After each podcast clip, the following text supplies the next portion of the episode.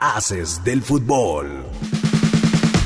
Se definieron las semifinales de la Champions League, mismas que se llevarán a cabo el 9 y 10 de mayo y 16 y 17 de mayo en partidos de ida y vuelta respectivamente. Para el primer duelo, lo que muchos llaman final adelantada, Real Madrid contra el Manchester City. Por otro lado, el clásico de la Madonina o Derby de Milán, el Inter en contra del Milán.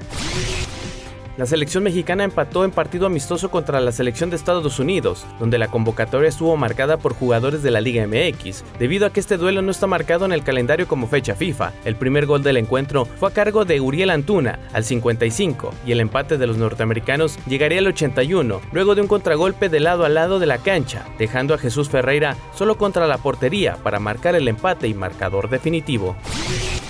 Este miércoles se jugaron tres duelos de la Liga de Expansión, el primero de ellos el Tapatío que no logró vencer a Mineros con marcador de 2 a 1. Celaya se afianza como líder de la liga y califica directo a los cuartos de final venciendo a La Paz 4 a 1, y el duelo entre Rayados y Tepatitlán resultó en un empate a 1. Para este jueves se jugará un único partido, Leones Negros en contra de Dorados a las 6 de la tarde.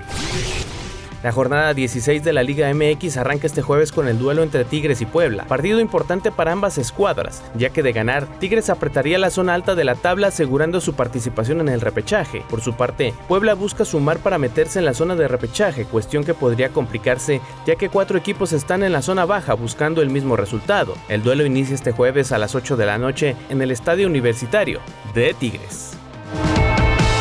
Mantente informado en nuestro sitio web www.afdeportes.com, la capital de los deportes. Haces del fútbol.